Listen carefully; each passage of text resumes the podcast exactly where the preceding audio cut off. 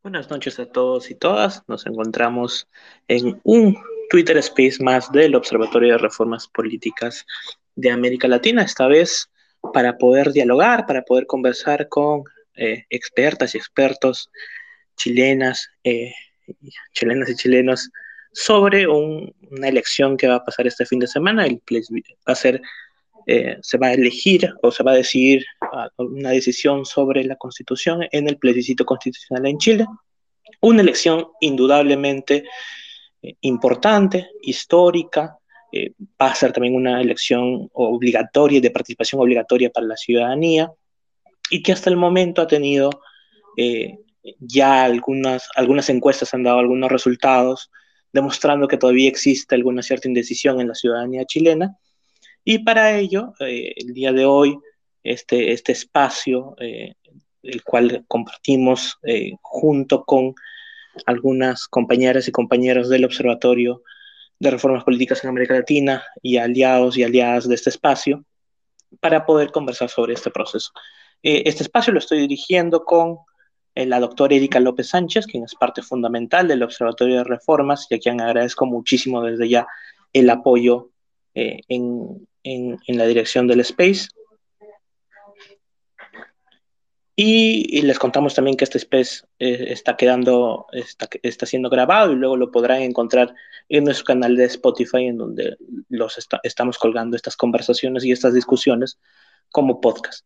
Eh, también les pedimos desde ya este, que puedan compartir este space eh, en sus chats, en sus redes sociales, eh, en el timeline de Twitter. Eh, de hecho, en la parte de abajo de este Twitter Space existe una opción para poder compartir el enlace y poder difundirlo con el objetivo de generar una discusión más amplia y una discusión con, con mayores perspectivas.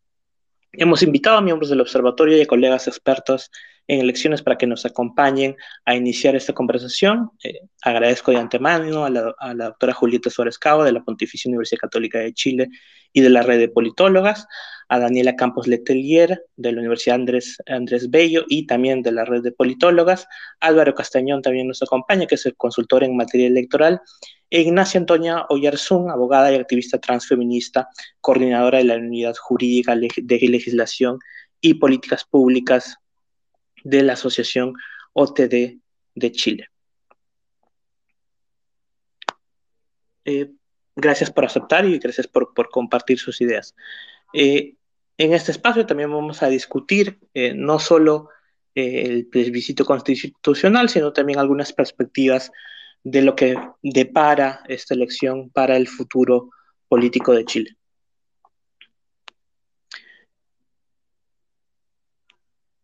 De antemano también les agradezco para, les, recuerdo algunas breves normas sobre este espacio. Eh, este en este espacio, eh, sobre todo porque se trata de una elección y por eh, la conflictividad y por las opiniones encontradas que se producen en una elección, recordamos que todas las opiniones deben ser deben estar basadas desde el respeto, desde, la desde una fundamentación basada en argumentos intentar ser breves en los comentarios que, se puedan hacer y nuevamente este, sumarte, sumarlos a participar en, cada uno de estos. No sé si Erika, ¿estás por ahí?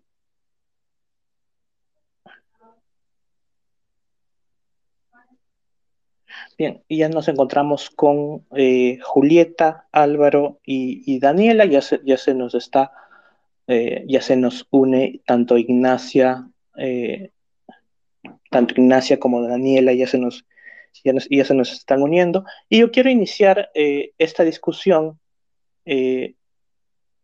con una primera pregunta que se basa en un contexto, ¿no? ¿Cómo, cómo interpretar este proceso, este proceso de el plebiscito constitucional que comienza con las protestas masivas en 2019, con, luego deviene una propuesta de reformar la Constitución, llega la presidencia Gabriel Boric y ahora estamos ya a puertas de un plebiscito. Entonces, ¿cómo, ¿cómo entender todo este proceso? ¿Cuáles son las perspectivas de este proceso? Y eh, bueno, ya hay algunas encuestas que, nos señalan de que existe una intención intención más hacia el rechazo que la aceptación. Sin embargo, como bien mencioné, existe también una, un porcentaje de votos indecisos. Entonces, ¿cómo entender todo este marco en el sistema político chileno? Para ello, invito a la doctora Julieta a, a poder iniciar esta participación. Muchas gracias. La verdad que feliz de estar charlando con, con ustedes, con mi querido observatorio, estos en, estos momentos ¿no? tan este, cercanos a la definición del plebiscito. Y si bien, bueno, se viven ¿no? como, como lo que es, como es un momento definitorio, creo que es importante recalcar que, como bien decías, eh, es, un, es parte de un proceso, ¿no? Es un proceso que si bien fue acelerado a partir de, del estallido, la discusión constitucional en Chile venía desde antes, ¿no? Esta, esta idea más o menos compartida antes del estallido de que había que cambiar la, constitución, ¿no? la constitución de, la dictadura, eh, y que tuvo un impulso súper fuerte durante la segunda administración de la presidenta Bachelet, que después se desinfla eh, cuando, gana, cuando gana Piñera, y que el estallido vuelve a poner claramente sobre la agenda, ya con un, con un objetivo ¿no? de encontrar una canalización institucional a esta crisis social, política enorme que se vivió en Chile y que era muy difícil hacerlo de otro modo por la, multitud y la fragmentación de, las demandas que, se generaron en, el estallido social. ¿no? Entonces esto es un proceso, es un proceso largo que, que empieza entonces desde antes, que termina eh, luego del estallido con un acuerdo entre los partidos políticos que establecen un calendario y un proceso constituyente que empieza con un plebiscito de entrada que tiene que ser eh, pospuesto por la pandemia. ¿no? No, no nos olvidemos también que después del estallido tuvimos la pandemia.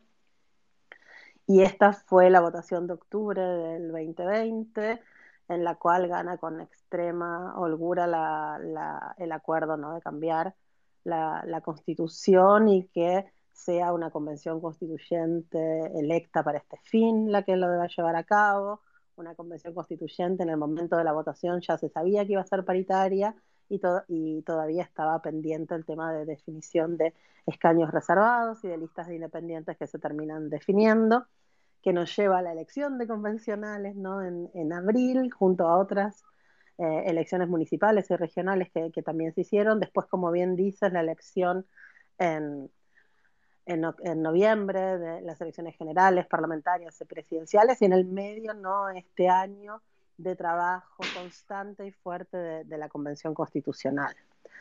Ahora, creo que lo que estamos ahora eh, a portas, digamos, del plebiscito, también hay un acuerdo grande de que tampoco termina el proceso constituyente, ¿no? Más allá de si gana el apruebo definitivamente no termina y no termina porque la propuesta de nueva constitución implica eh, la necesidad de aterrizar, digamos, en legislación ordinaria un montón de disposiciones muy importantes para, la vida del país. Entonces, de alguna manera pasa al Congreso, ¿no? Pasaría al Congreso eh, la puesta en marcha de este proceso, de este proyecto y de esta nueva constitución, en el caso de ser aprobada.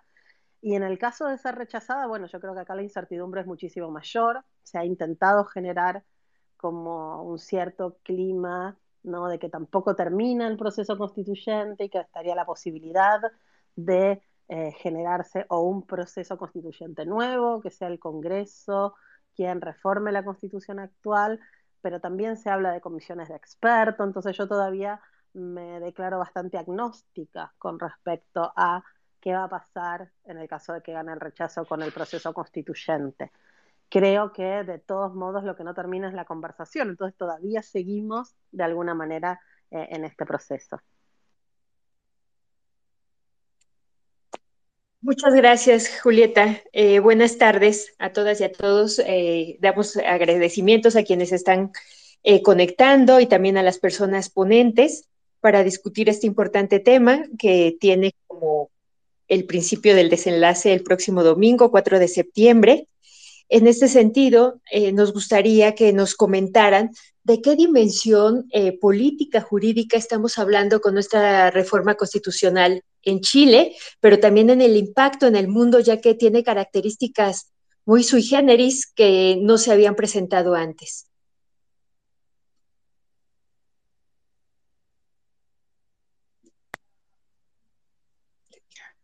No sé si en el caso de que Daniela quisiera comentar esa pregunta, Daniela. ¿Ahí me escuchan? Sí, te escuchamos perfecto. Bueno, hola a todos, a todas y a todes. Eh, primero que todo, eh, muchas gracias por la invitación al observatorio ¿no? y, por darle espacio a, nosotras las mujeres. Eh, estoy muy de acuerdo con lo que dijo Julieta en casi todos los aspectos o en todos los aspectos, solo me quedaría como profundizar, claro que ella lo resumió bastante bien, o sea, em, cómo se interpreta el proceso que comenzó con las protestas masivas, a mí siempre me da vuelta que esta revolución social o este estallido social em, fue un, un levantamiento desde las bases no em, desde los partidos políticos, eh, con movimientos sociales muy importantes que, como bien dijo Julieta, se venían arrastrando de gobiernos anteriores, pero que ya tocaron como un, tenían un deadline que ya no podían seguir esperando y, y se levantaron pero siempre Chile es un caso de estudio, creo yo, y se pudo como em, solucionar, entre comillas, este, este, levantamiento de manera institucionalizada, cuando eh, la revuelta social no, no, no, lo era así. De hecho, era muy inorgánica. Y eso era una de, la, una de sus características, como con quién, me acuerdo yo que uno se preguntaba em, cuando estaba el presidente Piñera en ese entonces, ¿con quién tengo que dialogar? ¿Con quién me siento a dialogar? Porque no había un, un, interlocutor cuando, como en otros movimientos, ¿no? Que el que lleva como, no sé, la batuta o el líder, en este caso eran la, como bases ciudadanas, eh, todas iguales en ese sentido, y, y me parece que, que, es un tremendo valor eso. Eh, y por lo mismo me sorprendió mucho también, eh, y aquí pues citar al presidente Lago, no porque sea mi favorito ni nada, pero cuando él dice las instituciones funcionan, es es impresionante, pero las instituciones funcionaron porque em, los movimientos, no, los partidos políticos, a pesar de su muy poca aprobación y cariño que en este momento y respeto que le tiene la ciudadanía, eh, encauzaron esta, este levantamiento social em, por un camino institucionalizado que fue hacer un plebiscito para escribir una nueva constitución. Eh, pero en los términos que yo creo que puso eh, la ciudadanía sobre la mesa, que tenía que ser paritaria, que tenía que tener cupos para los pueblos originarios, em, que tenía que ser escrita por eh, la ciudadanía y el pueblo chileno y no por los mismos políticos de siempre. Así que en ese sentido puede haber como un, un, equilibrio, ¿no? Sí, fue una manera institucionalizada de salir de esa revuelta, pero también estaba sobre la mesa em, lo que quería la ciudadanía y cómo, que, cómo quería que se hiciese la ciudadanía. Em, también me parece importante eh, relevar que, em, que, em, a ver, ¿cómo lo digo? Eh, que la constitución, eh, que la, bueno, la nueva forma de constitución nos llevó ahí, estamos en eso, no ha terminado porque el domingo recién vamos a volver a votar y vamos a saber si se aprueba o se rechaza, pero eh, me parece que ha sido un camino grande, largo, em, tedioso a veces también, pero uno piensa, a veces uno hace un trabajo con compañeros y te cuesta ponerte de acuerdo entre dos y tres. Imagínate entre 154 personas distintas, em, entonces me parece que es un, una buena, em, ¿cómo se llama? Una buena forma de, de hacer ciudadanía también, de hacer deliberación, porque, bueno, si no hay deliberación y disenso en la democracia, ¿dónde, no? Y por último, también me gustaría también relevar que yo creo que em, si hubo esta salida institucional, eh, creo que fue también por la pandemia. Como decía Julieta, eh, la pandemia ayudó muchísimo, ayudó en el sentido de que em, la ciudadanía tuvo que, tuvimos que eh, encerrarnos, ¿no? Eh, literalmente, y, y, los ciudadanos no pudieron seguir saliendo a la Plaza Dignidad. Entonces, eh, eso también encausó, yo creo, y ayudó a la salida institucional de este levantamiento social. Por eso me parece muy importante el resultado del domingo, porque de acuerdo a aquello vamos a ver si hay otro levantamiento o no y cómo va a seguir el curso de las cosas. Eso por ahora, gracias. Mil gracias por tu participación, Daniela. Eh, y ahora, a ti.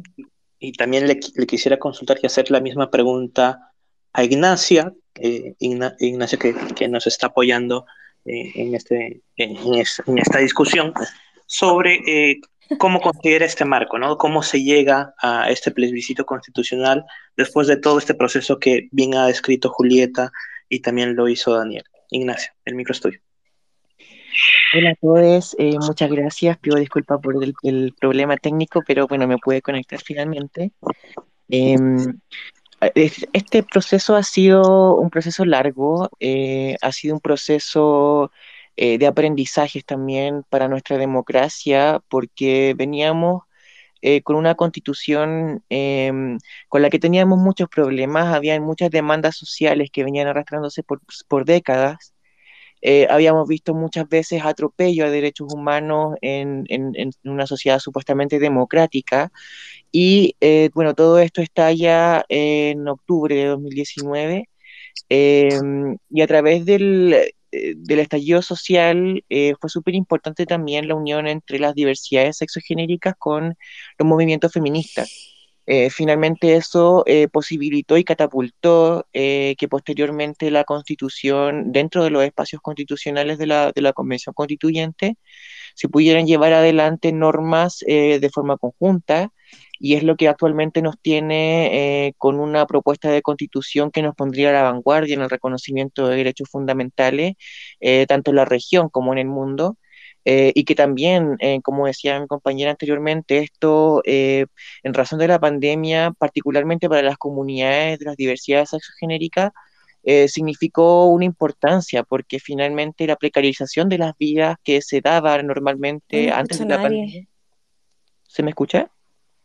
Sí, te escuchamos. Gracias la precarización de las vidas que ya estaba presente históricamente se acrecentó en el periodo de la pandemia, sobre todo respecto a personas que eh, ejercen el trabajo sexual como forma de subsistir en razón de haber sido discriminada tanto de los espacios familiares y segregada dentro de los espacios laborales que tampoco permiten hacer un trabajo formal eh, toda esa comunidad en el fondo que, subsiste por el trabajo sexual o por el trabajo informal en las calles, eh, se vio muy imposibilitada de poder sobrevivir en razón de los toques de queda o las, las imposibilidades de poder salir a la calle dentro del periodo de la pandemia.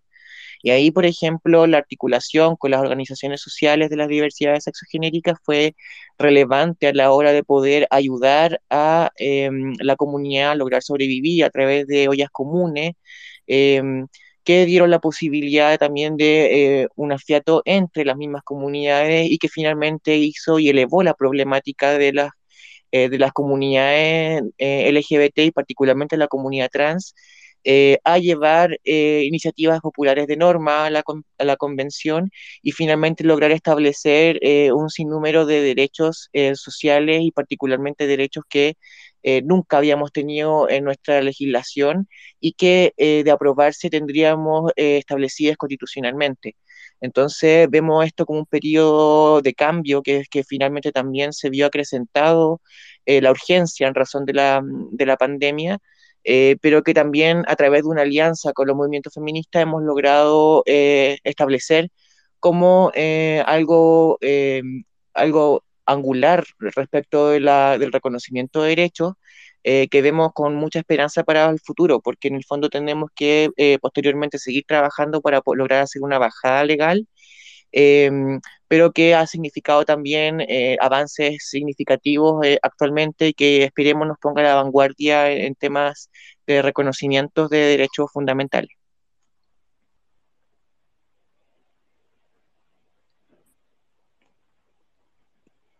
Ignacia, te nos estás cortando. Eso, eh, bueno, eh, eso pues por ahora por el proceso constituyente, eh, a través también de, una articulación con las, con em, otras organizaciones de la sociedad civil se lograron levantar iniciativas populares de norma que están establecidas actualmente, derechos tan importantes como el derecho a la identidad, eh, al reconocimiento de las familias diversas, teniéndose que no solamente son aquellas que se unen por lazos filiativos, sino que también aquellas... ¿Perdón? ¿Escuchan? Sí, todo perfecto, Ignacio. Todo perfecto. Eh, también derecho a la igualdad sustantiva y una democracia paritaria eh, con el, mecanismos que permitan que las diversidades sexogenéricas tengan participación en espacios de tomas de poder, eh, así también como el, como el derecho a una, una vida libre de violencia de género, con mecanismos para la reparación a las víctimas que han sido víctimas de esta violencia, digamos, nos pondría en una situación em, de mayor equidad respecto al reconocimiento de derechos, entonces vemos con esperanza que este proceso se pueda llevar de forma eh, concreta eh, posteriormente a través de una bajada legal y que también en el fondo eh, no es menor que también tenemos la mm, preocupación de que este proceso se, se cumpla efectivamente y que logremos atravesar las barreras del plebiscito que ha estado complicada porque eh, los, los, sectores antiderechos vienen haciendo campaña desde hace mucho tiempo. Entonces, em, es algo que todavía tenemos que superar, eh, pero que sin duda eh, de aprobarse nos pondría en una situación ventajosa respecto a lo que significa el reconocimiento de derechos para grupos históricamente excluidos. Eso. Gracias. Gracias, Ignacia. Antes de darle la palabra a Álvaro Castañón, eh, quisiera invitarles a que a su vez inviten a más personas para que se, eh, se, unan a este espacio y podamos tener un diálogo más rico, más nutritivo y eh, que también nos den like. Ahora sí, Álvaro, la misma pregunta, por favor. Muchas gracias, Erika. Muchas gracias, Cristian, y a todas y todos los amigos del observatorio, a todos y todos los amigos que nos están escuchando por Twitter y después en el podcast. Mira, yo en realidad coincido mucho con lo que acá se ha dicho eh, en cuanto a la forma que tomó todo este proceso. Yo mucho de lo que recuerdo eh, previo al estallido y que quizás quienes, quienes veían incluso los discursos de la presidenta Bachelet, hasta las frases que más repetía la presidenta Bachelet, es que decía que había un profundo malestar. Y durante muchos años se hicieron muchas reformas muy claves. O sea, eh, abolir los hijos naturales, eh, regular el divorcio, hasta hace poco el matrimonio igualitario, la ley antidiscriminación. Se hicieron muchas reformas a pesar de, a pesar de grupos políticos que no querían que esas reformas se produjeran. Por lo tanto, eh, no es novedoso que haya un malestar, no es novedoso que en un país con una cifra tan escandalosa de desigualdad exista un estallido social. Yo creo que eran muchas las voces que lo venían diciendo y eran muchas las voces que lo esperaban incluso antes con los movimientos estudiantiles del 2017, luego del 2011, 2012, no, recuerdo bien qué año, o ambos años y de ahí en adelante. Por lo tanto, creo que lo rescatable de lo que pasó con el estallido social eh, como dijo el presidente Boric en más de una entrevista, es que la solución que entregó Chile a un problema democrático es más democracia. Y ahí en lo, en lo personal, que es la vereda desde la cual yo pude vivir todo este proceso, trabajando en el Servicio Electoral de Chile, me tocó ver que había muchas voluntades eh, poniéndose de acuerdo para encontrar una salida pacífica a un problema que durante por lo menos una semana se veía bastante negro. Y ese, esa solución de más democracia dio paso a este gran acuerdo constitucional que sin duda hoy día nos tiene bastante emocionados porque es primera vez que Chile pasa por esto. Normalmente las constituciones nos venían dadas, nos, nos vinieron dadas desde temprano en la democracia chilena y finalmente por una dictadura terrible que no solo generó un marco jurídico constitucional, sino que también de leyes con quórum bastante altos y de un entramado jurídico que yo diría que sí es eh, objeto de revisión eh, por el derecho comparado, porque justamente las mayorías se ven bastante, bastante socavadas, podríamos decirlo, en un modelo que, como bien lo decían en su época, era el de democracia protegida. Por lo tanto, no hay nada más maravilloso que todo este proceso que está sucediendo, no hay nada más bueno que este domingo eh, chilenos, chilenas y personas extranjeras vecindados por más de cinco años, que es una gran norma que tiene Chile y que se mantiene en la propuesta, puedan ir a las urnas a decir si aprueban o rechazan esta propuesta de la Convención Constitucional. Es evidente dentro de todo el ámbito comunicacional y político que ha ocurrido que hay aspectos que no gustan de la nueva constitución. Hay personas, como les decía, que no querían que se regulara el divorcio. Eh, lo importante que yo creo acá, que es un ejercicio interesante que ha llevado la sociedad civil muy, muy de la mano, es eh, entregar las herramientas para que la sociedad pueda informarse respecto de esta nueva propuesta. Y es eso lo que se está debatiendo, es un texto. No, yo en realidad no, no lo vincularía eh, mucho a yo no lo vincularía mucho al, al factor de, que el presidente Boric esté gobernando. No, este proceso comenzó con el, el, presidente Piñera y hoy día al presidente Boric lo que le toca es eh, entender cuáles son los caminos que la sociedad quiere. Efectivamente yo coincido. Eh, en que acá podría haber otro estallido social. Yo creo que hay que ser muy consciente respecto de cuáles son los pasos que está viviendo Chile y cuáles son las respuestas que se le da respecto de este texto. Eh, como modo de cierre de, este, este, esta introducción a la, conversación y para no alargarme mucho más, recordar una cosa que, se ha discutido harto en Chile, que es si es que aquí se aprueba para reformar o no se aprueba para reformar. Eh, se aprobó feliz como si esto fuera un voto plancha. Eh, la realidad es que la constitución del 80 tuvo 42 años de reforma. Por lo tanto, no me parece constitucionalmente aberrante, ni me parece constitucionalmente extraño que eh, vengan procesos de reforma. Me parece, de hecho, lo más natural, lo más eh, malo que puede suceder para, para el país y para, para el derecho y para el sistema jurídico que queremos crear, que efectivamente incluye grandes derechos que no estaban consagrados en Chile, es pensar que una constitución tiene que ser pétrea.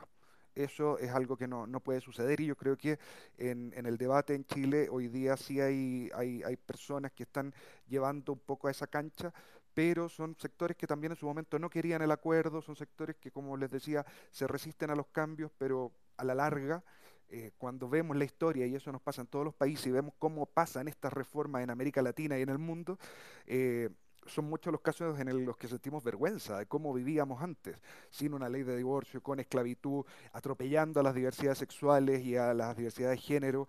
Eh, hay muchos, muchos ejemplos, eh, bueno, la educación, la salud, la vivienda, eh, que nos dan a entender de que sí se necesita un cambio. La pregunta, y eso es lo que tienen que resolver las personas, el electorado que están convocadas a este plebiscito, es si esta propuesta va en esa dirección. Yo no creo que acá la discusión sea si la propuesta es 100% correcta o no, sino que si vamos avanzando o no. Eso. Muchas gracias. Mil gracias Álvaro por, tu, por, por compartirnos tus perspectivas y también me quedo con, con, el hecho de que tú mencionas de que es un proceso de largo alcance, no necesariamente de este gobierno, sino iniciado por el, el anterior. Y por eso mismo es, es, un proceso electoral también que es, que ha, despertado y, seguirá despertando seguro mucho interés en su estudio, en, las dimensiones que se están proponiendo, en los avances progresistas que, se han propuesto. Y para comenzar y recomenzar una nueva discusión, eh, quisiera consultar, eh, y creo que ahora empezamos desde el final, volvemos contigo Álvaro, quisiera consultarte, ¿cuál es la dimensión de esta propuesta constitucional y cuál puede ser el impacto de su aprobación o de su desaprobación de, de esta constitución en Chile y en el mundo? Muchas gracias. Eh, mira, es una pregunta difícil. En general yo no, no, no, logro todavía mencionar cuál sea el impacto. Incluso se han ocupado argumentos para rechazar la constitución que son argumentos presupuestarios. Es decir, que bueno, no vamos a consagrar derechos que no tienen presupuesto. Eh, a mí me encantaría, eh, y de una forma muy jurídica, recordar que ese argumento es completamente falaz porque los tribunales contenciosos administrativos, que son clave para la protección de los derechos de la ciudadanía, y no, no, se instalaron ni en la Constitución de 1925 ni en la Constitución de 1980. Finalmente se solucionó por la vía de la, de la común. Por lo tanto, a ver, hay derechos que la Constitución puede consagrar, pero la Constitución es una hoja de ruta, es una hoja de ruta y es un marco. Por lo tanto, sí creo que aquí hay una perspectiva bastante innovadora en constitucionalmente, como lo decían eh, mis compañeras, a, partir de la paridad, quienes pertenecemos a la comunidad LGTBIQ+, sin duda vamos a sentir que esta constitución, eh, y eso es un hecho objetivo, eh, avanza porque reconoce derechos de diversidad y reconoce derecho y reconocimiento a la diversidad de género también. O sea, acá hay cosas también que cada uno y cada persona dentro de este gran pacto social que representa la Constitución tiene que abrazar y tiene que sentir como suyo.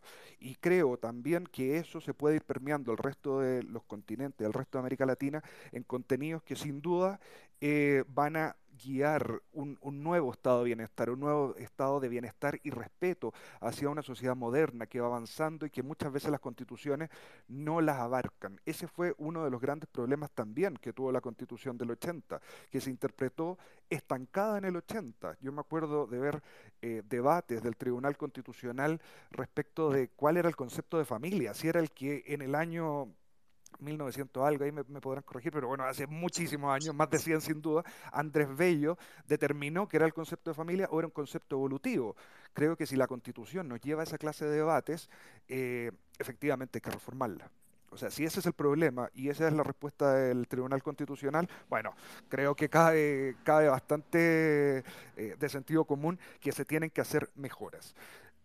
Eh, a nivel internacional, creo que esta propuesta sí establece una hoja de ruta, sí establece desafíos importantes, pero también tiene vicios o problemas eh, que también hay que ser bastante claro en, plantearlo. Yo creo que va a ser un, un, bonito debate si se aprueba para América Latina, que es si reemplazamos esta gran figura del Poder Judicial por, por, un reconocimiento plurinacional de sistemas de justicia, donde todas las justicias, incluyendo la electoral, se van concatenando en, en distintas respuestas eh, si efectivamente, y ahí recuerdo mucho el, caso ecuatoriano, un consejo eh, de nivel nacional que va generando las designaciones es la mejor fórmula de eh, nombrar a los altos magistrados de las distintas cortes, constitucional, civil, electoral, entre otras. bueno, yo creo que todo ese tipo de cosas hay que las viendo. Yo creo que efectivamente, si, si de la experiencia comparada podemos tomar cosas rescatables, sí se tomaron buenos pasos y buenos avances en temas de transparencia en varias constituciones que se fueron reformando en la región. Hoy día en, el derecho constitucional chileno se estudia la constitución colombiana también como un, un ejemplo para la no discriminación y la diversidad. Hay, hay, derechos que se pueden consagrar mucho mejor y yo creo que la constitución chilena sin duda va a pasar de un modelo muy clásico a podría pasar un modelo muy vanguardista.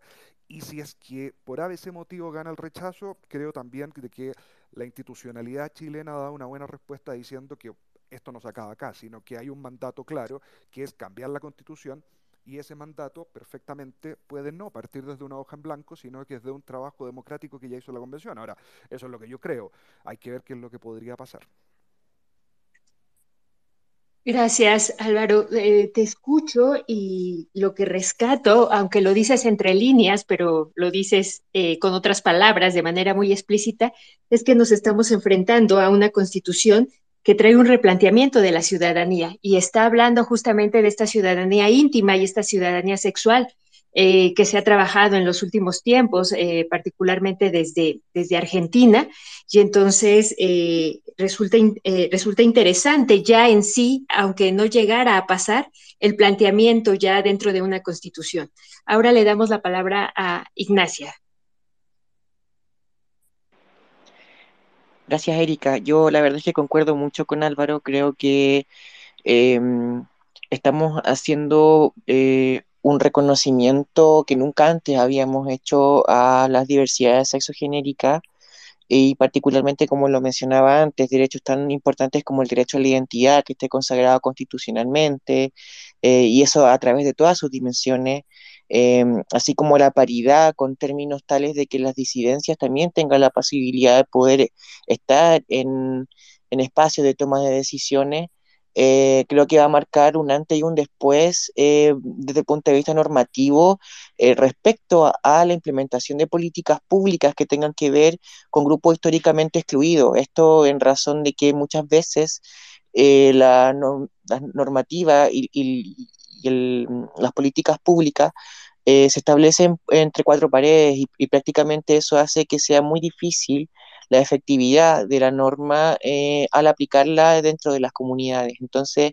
eh, la participación particularmente eh, de las diversidades va a implicar un reconocimiento de vida en la implementación de las políticas públicas que va a ser su aplicación de una forma mucho más efectiva hacia las comunidades, que es particularmente algo que vemos ahora con los pequeños avances que hemos tenido y hemos conquistado, como por ejemplo la identidad de género, eh, que obviamente no, está exenta de problemas en razón de que esto también fue eh, muy limitado en un momento en razón de grupos antiderechos de no querer reconocer, por ejemplo, la identidad de género de infancias.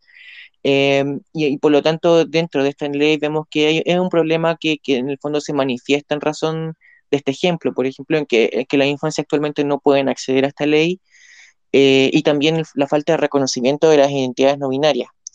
Eh, estos, estos problemas sin duda que van a, em, van a disminuirse eh, una vez que problemas como este se solucionen a través del reconocimiento y también de la posibilidad de que las diversidades tengan la posibilidad de poder implementar las políticas públicas eh, y también yo concuerdo en que esto em, marca un precedente para la región latinoamericana, así como también eh, en el mundo, respecto a que se pueda hacer una constitución paritaria, digamos, em, y que reconozca eh, y proteja derechos de grupos que han sido históricamente excluidos. me refiero a, a diversidad sexogenérica, me refiero a em, grupos indígenas, originarios, entonces hablamos de, un sinnúmero de, sociedad civil eh, que ha estado históricamente relegada de los espacios públicos de discusión eh, y espacios sociales,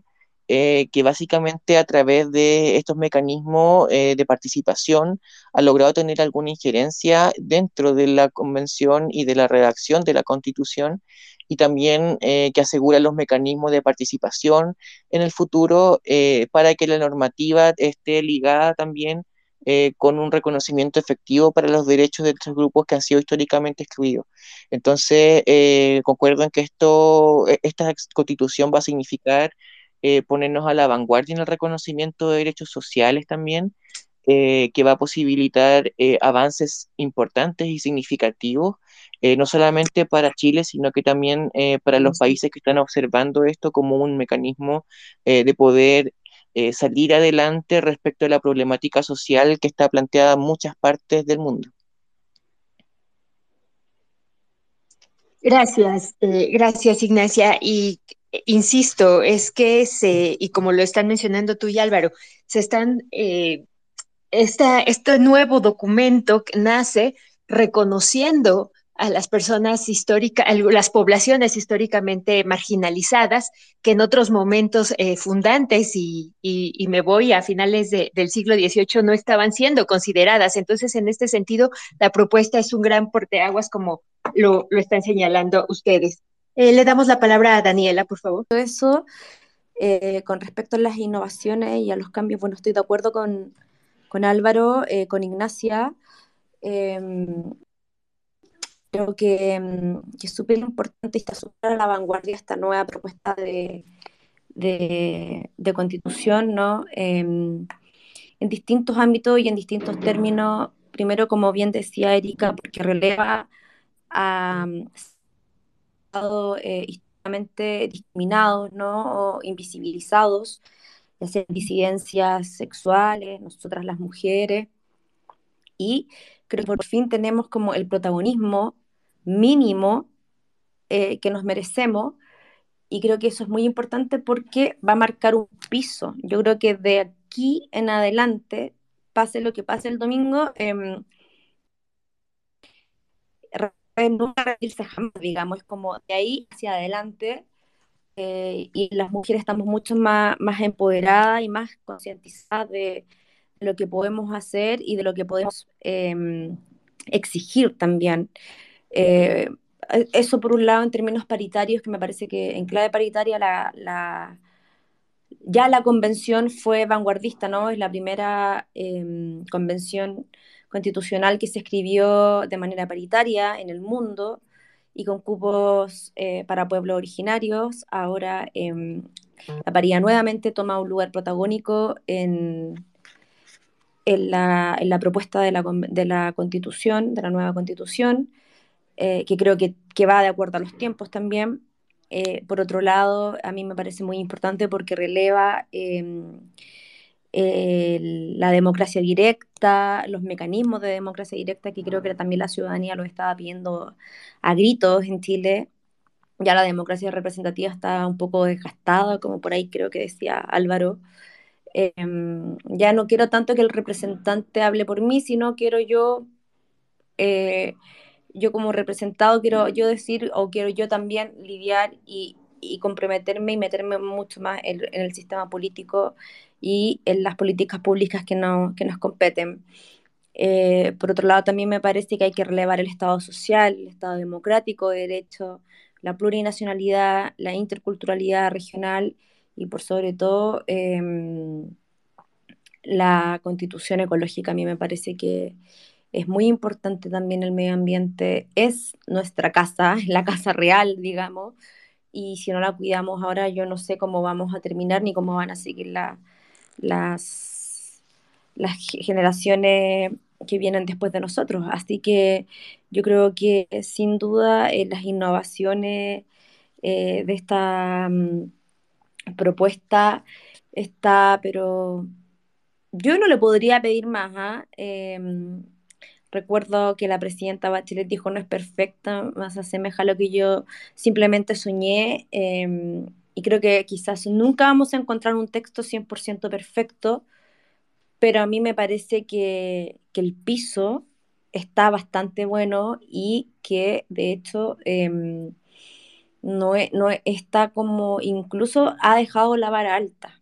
Y como decían los compañeros que ya me antecedieron, es una vara alta y es una vara alta para la región, para Latinoamérica y también para los otros países del mundo que nos están mirando y están viendo cómo nosotros hemos ido siendo un país bastante conservador creo yo, em, imponiendo eh, lógicas mucho más em, eh, liberales hacia las mujeres, hacia las disidencias y, mucho más em, atentas como a la sociedad. A veces me parece que la sociedad avanza más rápido que las instituciones, ¿no?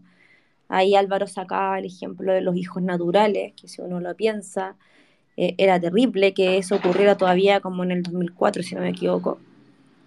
Eh, pero creo que sé que fue con el presidente Freddy Ruiz Tagle que se sacó eh, esa ley. Entonces, creo que la, la nueva constitución innova mucho, pero innova de acuerdo también, creo que yo, a, a, lo que la ciudadanía y a los cambios que la ciudadanía le estaba pidiendo, y además incorpora las demandas sociales que se estaban pidiendo en la revuelta social, que eso me parece de lo más importante, porque si no podemos cumplir con esas demandas sociales después de tres años, creo que sería como muy triste eh, que, eso no se hubiese visto reflejado en, el, en la propuesta. Por eso muchas veces yo digo que hay que separar el mensaje del mensajero, ¿no? Hay muchas críticas con respecto a la convención, a los convencionales, como lo hicieron, em, que peleaban mucho, que discutían, pero bueno, son 154 personas, no es fácil. Eh, siempre digo también que el disenso y la deliberación, si no es en la democracia, ¿dónde entonces? ¿no? Eh, si no es aquí, ¿dónde? Y, a veces cuesta ponerse de acuerdo a uno de la familia, que son mucho, mucho menos, ¿no? Entonces creo que salió un, texto eh, bastante bueno, a mi parecer, de hecho, muy bueno, que pone lineamientos y pisos mínimos y que de hecho deja la vara bastante alta, como dije, para Latinoamérica, para Europa y para los distintos países de la región. Y me gusta mucho como mujer feminista que releve nuestra posición, la de las disidencias sexuales y todos los sectores que han sido discriminados históricamente en este país. Porque Chile es un país muy conservador, pero también muy clasista. Entonces, eh, creo que, mm, que, en ese sentido, eh, este nuevo marco jurídico nos va a venir a ayudar a equiparar esos desequilibrios y, por qué no decirlo, esas desigualdades groseras que hemos vivido en los últimos años. Mil gracias, Daniela. Y para cerrar esta, esta, esta, esta ronda de preguntas, este, le doy la palabra a la doctora Julieta, trasladándole también la misma interrogante sobre cuál cree que pueda ser el impacto que tenga esta votación, pero también los contenidos de, la Constitución que se está por aprobar o por rechazar eh, este domingo. Gracias, Cris. Eh, yo estoy de acuerdo con Ignacia, con Álvaro, con, Daniela. Eh, a, mí me parece que el impacto de, la votación es súper importante por lo que decía antes. Yo creo que la incertidumbre que se abre al rechazar esta propuesta eh, es súper compleja, ¿no? Y si bien Eh, me queda claro que el gobierno tiene toda la intención de, llegado al caso, de enviar un proyecto para una pronta, eh, por un pronto llamado a una nueva convención. Eh, a mí me quedan muchas dudas realmente que, que en el Congreso actual eh, los partidos de, de, derecha sinceramente apoyen esto. ¿no? Entonces yo creo que se abre un interrogante enorme sobre la continuidad del proceso por vías institucionales y sabemos que eso puede implicar la continuación del proceso por, otras, por otros medios, ¿no? Y es precisamente donde creo yo no, no queremos volver. Ahora, a mí la propuesta me parece que cumple perfectamente o que responde al momento histórico, ¿no? Al planteamiento de las demandas de, del estallido. Creo que es una propuesta constitucional que eh, responde a la necesidad también de descentralizar el poder en Chile. Chile es el estado más centralizado de los países grandes, medianos de, de América Latina, el más centralizado de los países democráticos de la OCDE.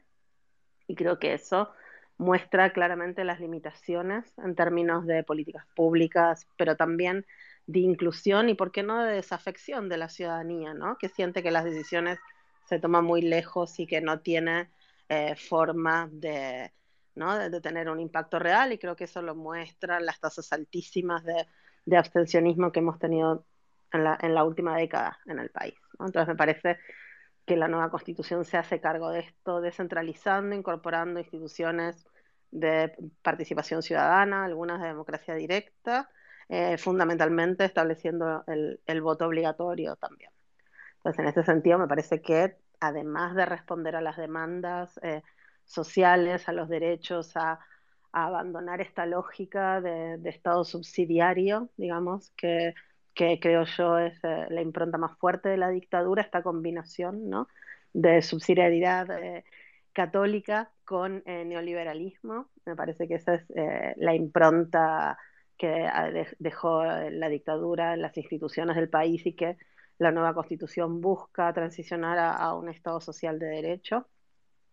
Pero también, por otro lado, a desconcentrar el poder, ¿no? Esto es un sistema político diseñado de vuelta en un régimen autoritario, por lo tanto, una presidencia con, con poderes muy fuertes, que genera un desequilibrio importante, que terminan haciendo mella en la representación, porque en el Congreso no se puede tener este, un cierto control de agenda, ni, ni se puede dar este, respuestas a, a, demandas ciudadanas. Entonces, me parece que en ese sentido la propuesta de nueva constitución cumple con estos tres aspectos y además con el que veníamos hablando recién, con el tema de inclusión. Chile es el país de América Latina que llega último a las cuotas de género en la legislatura y llega mal, llega con una mala ley, llega con una ley que solo a nivel nacional, que la primera vez que se aplica el 40% de las candidaturas eh, se traduce en un 23% de mujeres electas, porque era una ley hecha sin dientes para que no funcionara.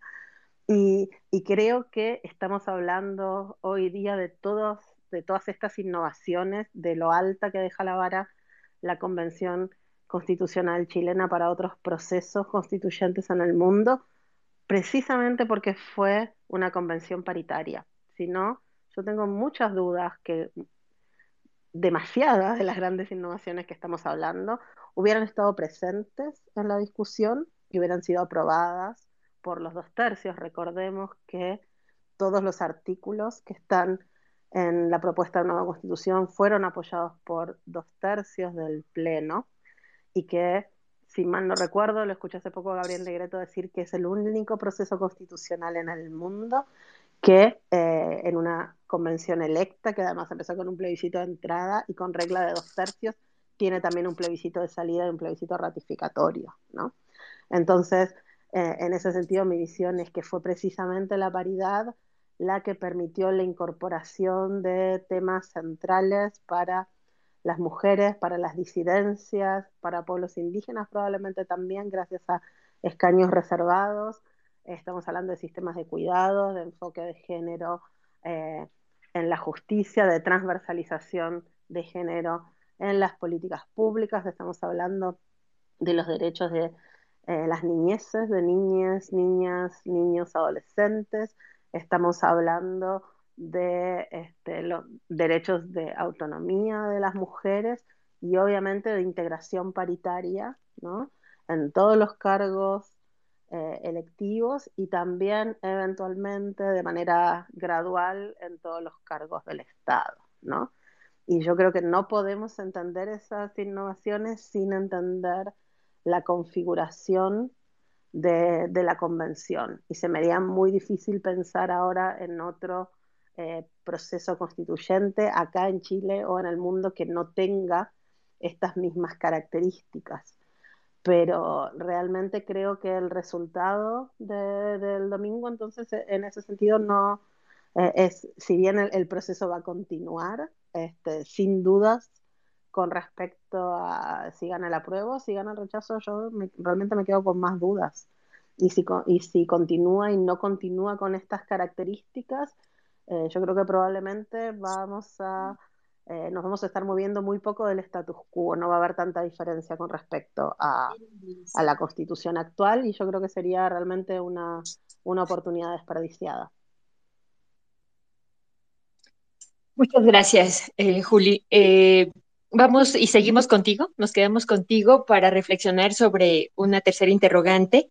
Y después de todas estas efervescencias sociales eh, que, traen como resultado esto que se está viviendo, la llegada de Boric, ¿cuáles fueron las principales innovaciones o qué eh, innovaciones identifican ustedes que pueden incidir en la intención del voto para el domingo? Uy, qué, difícil esa, esa pregunta. Eh, yo creo que, digamos, es una, es una constitución, ¿no? Y, además, como, como, bien decís, Erika, se da, eh, digamos, ahora de manera simultánea con un gobierno que, que apoya, eh, que apoyó el trabajo de la convención. No fue así la, la, primera parte de la convención durante, durante el gobierno de, de Piñera, ¿no? Pero es una, es una es una propuesta de constitución que en un año nos propuso un sistema nuevo, Digamos, algunas cosas se reformaron más, otras se reformaron menos, ¿no? Digamos, en el sentido de, bueno, no se cambió el presidencialismo, pero es un presidencialismo distinto, no se cambió el bicameralismo, pero es un bicameralismo distinto, el cambio de forma de Estado es súper importante, el cambio, los cambios también con respecto a los derechos es súper importante. Entonces, es un documento completo, ¿no? Y es muy difícil de homologar a procesos de reformas constitucionales más fragmentarios y, bueno, y la gente está votando por esto, ¿no? Y a la gente le gustó tal cosa. Yo creo que eh, esto van, va a ser una, una pregunta que vamos a poder responder bien después del plebiscito, por ahí con mejores encuestas para, para ver cuáles fueron, ¿no? Este, los aspectos que generaron más adhesión o menos adhesión. Probablemente esto varíe por edad, varíe por género, varíe por eh, por ruralidad o urbanidad, definitivamente por nivel socioeconómico. Entonces vamos a encontrar, eh, creo yo, como diferentes aspectos que hacen más o menos sentido a la ciudadanía, pero también es importante, creo yo, recalcar que esto se hace en un clima de opinión eh, muy complicado, ¿no? Donde se ha optado muchas veces desde presentar fake news a interpretaciones muy mañosas o muy poco plausibles, ¿no? Eh, de, los incentivos de, las reglas, ¿no? Hasta argumentos como, bueno, esto no existe en ninguna parte del mundo, entonces va a funcionar mal, digamos. Eh, entonces es, muy difícil también saber cuánto esto ha, calado en, en, la ciudadanía, ¿no? Cuánto el miedo a eh, bueno, ha sido efectivo o no. Yo creo que vamos a tener una idea un poco más clara el, domingo con respecto a, esto. A mí me, me, llamó la atención y, me pareció un buen signo, ¿no? Que la propuesta de nueva constitución fuera un éxito de ventas eh, y que demuestra un, un, interés, al menos por, una, por cierta parte de la población, por acercarse al documento pero me parece que no podemos este, ignorar que la campaña del rechazo está activa desde octubre del 2020, que que tiene muchísimos recursos a su disposición, que tiene los medios de comunicación a su disposición y que ha servido como caja de resonancia ¿no? para levantar un montón de dudas, algunas más comprensibles, otras completamente disparatadas eh, en la ciudadanía. Y, en ese sentido, bueno, yo creo que este, no contribuye a tener un debate cívico ¿no? y, un debate civilizado con respecto a ventajas y desventajas de, ciertas innovaciones constitucionales. Mil gracias por tu aporte, Julieta. Y sin duda, eh, de hecho, la, pregunta puede, esta pregunta puede abarcarse de distintos aspectos y desde distintas perspectivas. Eh, sin duda también eh, la intención de voto se diferencia por algunas condiciones, tanto como la edad, como los factores sociodemográficos. Y quería, quería trasladarle esta, este interrogante a Álvaro. ¿qué, ¿Qué crees que son los aspectos, Álvaro, que van a ser fundamentales y que puedan incidir en la intención del voto? Y a Julieta ha abarcado, creo que en la anterior, en la anterior discusión también, todas las compañeras y compañeros han abarcado lo innovadora que es esta constitución, los avances progresistas que se han realizado, pero ¿bastará esto o será suficiente para dirigir la intención de voto o, eh, ha sido necesario considerar algunos otros aspectos? Álvaro, adelante. Muchas gracias, Cristian. Ahí se escucha mejor, ¿cierto? ¿No? Sí, está perfecto. Está perfecto. Está mejor ya. Eh, mire, yo parte de estas innovaciones, la, primera innovación que destacaría, que, se ha mencionado, es propiamente tal el proceso, un proceso inédito en Chile, y esto lo destaco por un factor importante a la hora de tomar la decisión en el plebiscito de salida.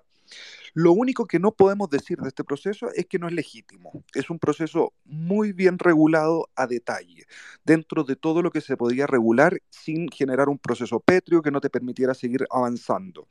Por lo tanto, lo que vemos hoy día es que la Convención Constitucional eh, simplemente propuso un texto, esa convención se compuso de 155, después 154 personas que debatieron, dieron muchas vueltas en contenidos, en, profundización de normas, en qué normas tenían que entrar, en qué normas tenían que salir. Eh, yo, a mí me tocó ver varios de los borradores que tenían las comisiones de la convención eh, y en realidad fue un trabajo bastante, bastante detallado. A veces caótico, sí, a veces caótico. Tenemos que considerar de que tuvieron un, tiempo bastante acotado para hacerlo, pero llegaron a una propuesta y eso es lo que yo creo que hay que tomar en consideración, que fue un proceso muy legítimo que llegó a sus objetivos. Hay convenciones constitucionales que no llegan a una propuesta. Tenemos que valorizar eso como primer punto de nuestra institucionalidad y como primer punto de que la Convención Constitucional es una institución de la República. Ahí es donde yo creo que justamente la intención de voto del domingo se va a dividir en tres factores distintos.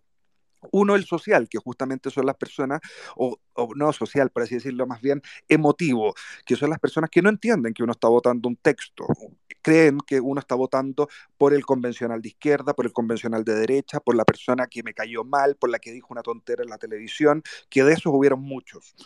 Eso hay que reconocerlo. Hubieron, hubo, perdón, muchos que eh, objetivamente... Eh, no, no, no fueron afortunadas sus frases y sí, eh, desde cuestionar la bandera chilena y el himno, que era innecesario, llegaron a otros contenidos que voy a profundizar más adelante, pero que también no era necesario. Ese voto emotivo, ese voto de las personas por, el orden o por, por, por, por, la, por el cambio sin haber bajado el texto, ese voto que muchas veces en las, en las elecciones se refleja en quién tiene la propaganda más linda, que hay un porcentaje de personas que votan por un, por un factor simplemente visual o de qué representa la candidata o el candidato del partido, em, es bastante, es, bastante, es bastante considerable ese factor emocional. Luego está el político, que es decir, bueno, cómo políticamente yo voy a votar eh, esta, esta propuesta de nueva constitución. ¿Me acomoda la del 80 y a partir de ahí reformar como se ha dicho? ¿O no creo que eso vaya a pasar y me acomoda mucho más dar el paso y reformar hacia adelante, avanzando? Bueno, ese factor eh, político también está sobre la mesa y van a haber electores que, van a tomarlo en consideración. Y por último está el factor jurídico, que yo creo que, eh, aunque parezca ridículo, puede ser el menos importante, pero donde muchos quienes somos eh, más allegados a, los temas constitucionales podemos tener diferencias con la constitución o creer que las cosas no están bien o, no están suficientemente bien como para el futuro. Y yo en eso soy bastante honesto. Yo creo que hay un lujito, un gustito que se dieron los convencionales respecto del el título de sistemas de justicia que le genera un poco de pánico a la gente porque dicen, bueno, desapareció el Poder Judicial. No, el Poder Judicial sigue siendo un poder del Estado, pero, pero sí creo que a la hora de la intención de voto, decirte que vamos a tener un Estado eh, que no va a tener Poder Judicial es alarmante. Raya las fake news totalmente, pero es un factor que se puede mejorar en, base a la división de poderes. Por otro lado, la consulta y el consentimiento de los pueblos indígenas a iniciativas que y lo dicen amplio, que tengan que ver con su ámbito de interés, es preocupante y así lo han manifestado constitucionalistas no solo en Chile, sino que también eh, extranjeros, que no existe en el derecho comparado y en verdad puede terminar siendo una traba y un conflicto muy innecesario. ¿Se puede reformar? Por supuesto que se puede reformar. La constitución lo, eh, lo, permite y es suficiente, la propuesta lo permite y es suficientemente flexible en ese ámbito. Otro aspecto que también preocupa mucho en Chile, que también va a incidir en la intención de voto, es eliminar el Senado como Senado. No es que se vaya a eliminar el, el bicameralismo, sino que el Senado como institución llamada Senado se reemplaza por la Cámara de las Regiones. Eso dentro de algún grupo puede generar preocupación. Dentro de otras innovaciones importantes también, creo yo, y en eso coincido con lo que se ha dicho, está la paridad. La paridad es una implementación que esta propuesta de constitución hace, que es yo diría, de las únicas en el mundo. Los ejemplos de paridad que se conocen a nivel comparado van de menos a más, como fue el camino de Chile. Yo creo que hoy día no se puede retroceder, ni me imagino un país retrocediendo en ese ámbito. Eh, concuerdo muchas veces con, cuando se dice que la paridad es una política pública acotada en el tiempo, puede ser, pero hemos demostrado que no, no, somos muy buenos entendiendo que esa política pública se tiene que mantener en el tiempo y mientras no lo entendamos, tampoco podemos eh, pasar por alto más de la mitad de la, de, de la ciudadanía, en este caso de las mujeres, tampoco de los pueblos indígenas, esas cuotas tienen que existir, existen en muchos países. Em, y otra innovación importante, más allá de la salud, eh, la vivienda, la educación, que efectivamente se, incorpora el concepto dignidad, y creo que eso es muy importante en muchos derechos sociales, es este avance que hace Chile en un estado ecológico. Eh, me recuerda mucho a muchas de las normas y legislaciones que tiene Costa Rica. Si uno ve Costa Rica, podría ser un país que reventando su país podría sacar una cantidad de riqueza increíble. Sin embargo, no lo hacen porque tienen un enfoque hacia un estado ecológico que sí se entiende, que sí es realizable, no es, no es algo que, que sea fantasía o propio de Disney o algo que el Estado jamás lo va a poder garantizar. Se puede garantizar. Hay países que lo hacen, tenemos uno en América que se llama Costa Rica y, es, muy interesante cómo ellos tratan todo eso. Perú también tiene a nivel de, cuidado de su patrimonio cultural, que yo creo que también está bastante ligado para el, para el caso sobre todo de Sudamérica con, con la ecología. En su patrimonio tienen una protección que en Chile no existe. En Chile somos bastante buenos para meter a la moledora de carne todo lo que pueda significar dinero. Entonces sí creo que hay avances importantes. También se dijo acá eh, el cambio del Estado subsidiario, que, en realidad, si uno lo lee propiamente tal, la constitución actual no es terrible, pero la interpretación que se ha ido dando sí es bastante, sí es bastante compleja. Esas son las principales innovaciones para bien y para mal y los factores que se pueden tener en consideración este domingo y que yo creo que van a estar eh, en el debate.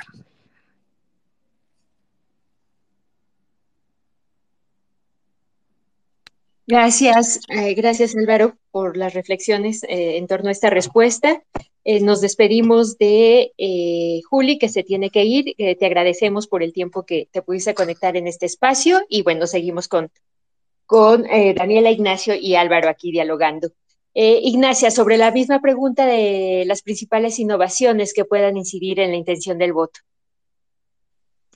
Gracias, Erika. Eh, bueno, yo la verdad es que concuerdo mucho con Álvaro. Creo que mm, aquí efectivamente va a primar eh, mucho de la emotividad finalmente, porque eh, parte de lo que se levantó con las demandas sociales en el estallido social fue que básicamente hemos estado viviendo en un, en un estado em, que posibilita los abusos. Y, eso ha sido en razón también de que hemos tenido una constitución que nos ha regido que eh, posibilita básicamente el, eh, la recaudación de recursos a costa muchas veces del medio ambiente y de las vidas dentro eh, de nuestra población.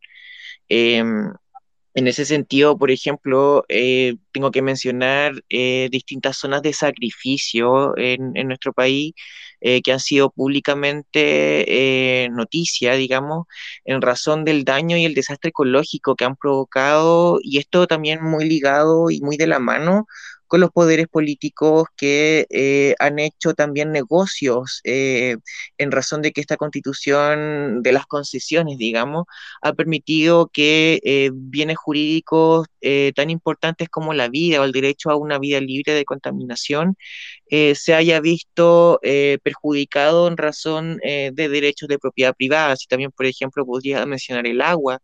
Eh, vivimos una crisis hídrica que se ha acrecentado también en razón de que eh, actualmente se permite eh, un derecho de aprovechamiento de agua que se ha dado mayoritariamente para sectores empresariales. Entonces vemos que estamos viviendo una crisis climática dentro de nuestro territorio que se ha dado también en razón em, de esta depredación del medio ambiente y que actualmente la nueva constitución consagra como un derecho que en el fondo es para todas las personas y tampoco es susceptible de apropiación personal por los particulares.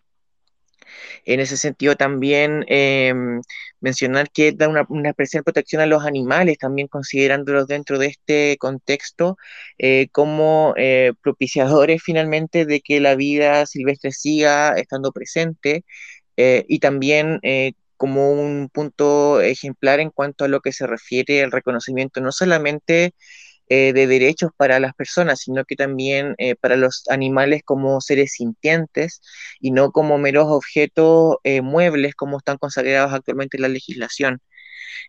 también así mencionar respecto al reconocimiento de derechos hacia las mujeres, toda vez que es una constitución feminista, y también, por ejemplo, respecto a los derechos de cuidado y el deber de cuidado que recae principalmente en las mujeres, reconociendo esto, estos trabajos de cuidado y dándoles también eh, una protección y un reconocimiento, toda vez que esto también ha sido una forma de poder perpetuar las desigualdades que existen en razón del género. Eh, así como también lo que mencionaba anteriormente respecto a las disidencias, eh, nuestra población particularmente está, eh, se le está proponiendo actualmente una constitución que reconoce nuestras identidades y protege nuestros derechos. esto va a permitir también un avance legislativo significativo en cuanto a los distintos ámbitos de la vida, eh, no solamente familiar, sino que también en espacios educativos, eh, donde vemos que actualmente hay muchos problemas en razón de una falta de reconocimiento de derechos, sobre todo derecho a la identidad, así como también eh, derechos tan importantes como el poder acceder al trabajo formal, que ha sido una piedra angular respecto a lo que se refiere a las problemáticas que vive nuestra comunidad en razón de la discriminación estructural que ha existido históricamente.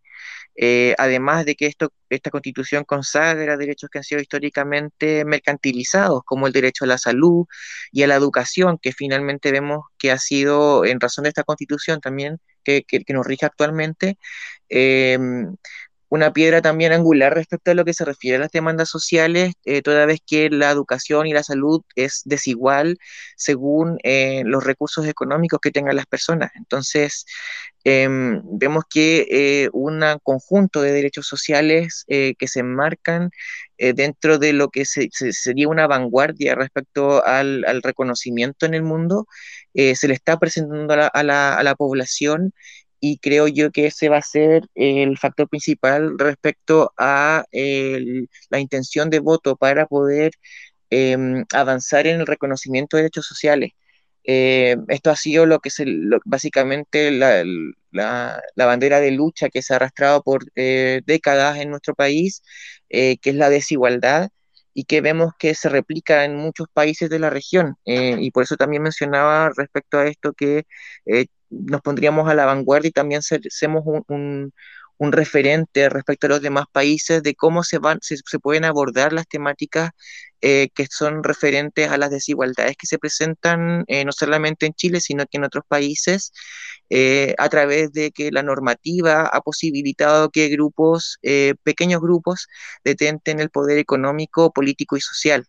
Entonces, básicamente ese va a ser, creo yo, el la intencionalidad respecto a las personas que van a votar a prueba para esta nueva constitución, eh, donde finalmente el poder se traspasa como debiese ser al pueblo, en el que el, pueblo puede eh, dirigir eh, su destino, digamos, y proteger también bienes tan esenciales para toda la sobrevivencia, digamos, como la naturaleza eh, y la protección del medio ambiente, que es algo que eh, sin duda eh, va a venir con fuerza en los próximos años en razón de la crisis que estamos viviendo global respecto a la falta de recursos naturales y que se ha dado históricamente también en el avance de las distintas sociedades. Entonces, esta constitución em, visualiza futuro un sinfín de problemáticas que debemos eh, solventar ahora y que debemos avanzar porque finalmente eh, es el momento para poder hacer estos cambios. Y creo que esa, esa visión eh, que estamos dando hacia el, hacia el mundo